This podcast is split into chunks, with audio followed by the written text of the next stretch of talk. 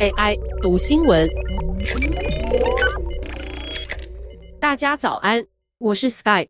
上周，Meta 因为违反欧盟隐私规范而被该地区的监管机构罚款将近四亿欧元。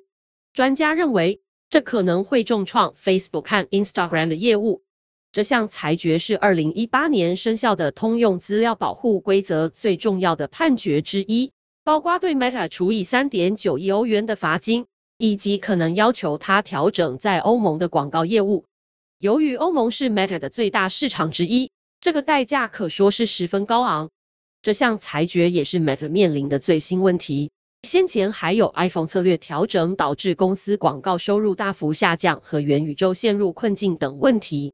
让该公司股价过去一年暴跌超过百分之六十，裁员数千人，多数人都使用过 Meta 公司的社群软体服务。还记得创建 Facebook 和 Instagram 账号前会跳出很长的用户条款吗？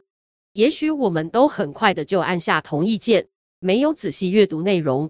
但欧盟可不会这样。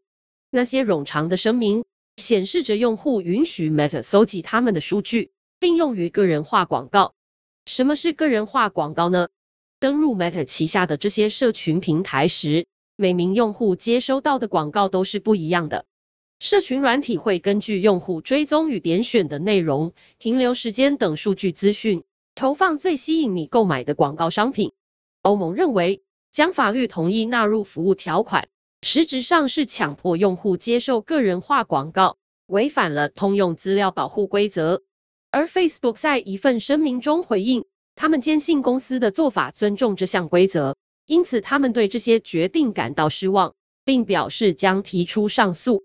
由于 Meta 的欧洲总部位于爱尔兰都柏林，爱尔兰的数据隐私委员会变成了该公司在欧盟的主要监管机构。该委员会表示，Meta 有三个月的时间来表明它将如何遵守这项裁决。虽然欧盟并没有具体说明 Meta 该怎么做。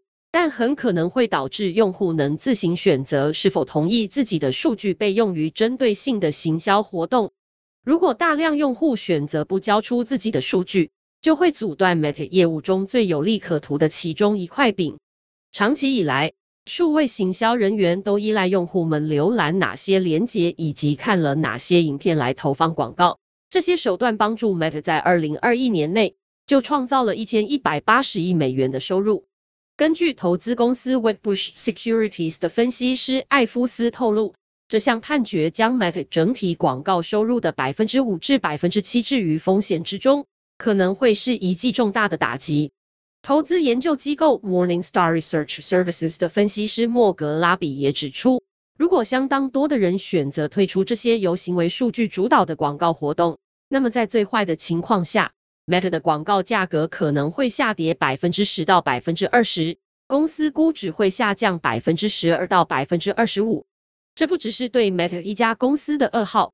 如今，全球发展数位行销、数位广告业务的企业越来越多，欧盟的隐私规范可能会限制这些公司在欧洲的利益，甚至将严格的数据隐私文化传播到其他国家。纽约时报分析，虽然美国没有联邦数据隐私法。但 Meta 因为裁决而做出的任何改变，都可能影响美国的用户。许多科技公司在全球实行欧盟规则，因为这样做比只在欧洲执行来的简单。这几年很容易找到类似的例子。在法国，上周隐私监管机构 CNIL 就对苹果处以八百万欧元的罚款，理由是 App Store 从 iPhone 读取用户讯息，并将这些讯息用于定位广告之前。未充分得到事先同意，CNIL 表示，Apple 的新操作系统 iOS 十五现在需要这类同意才能上路。而苹果同样表示对裁决感到失望，将提出上诉。在爱尔兰，隐私监管机构在过去一年半已经通过五项独立决定，对 Meta 处以近十四亿美元的总罚款。事实上，Meta 在爱尔兰的子公司去年为欧盟的隐私罚款。就分配高达近三十亿欧元的预算，比前年同期增加了十九点七亿欧元。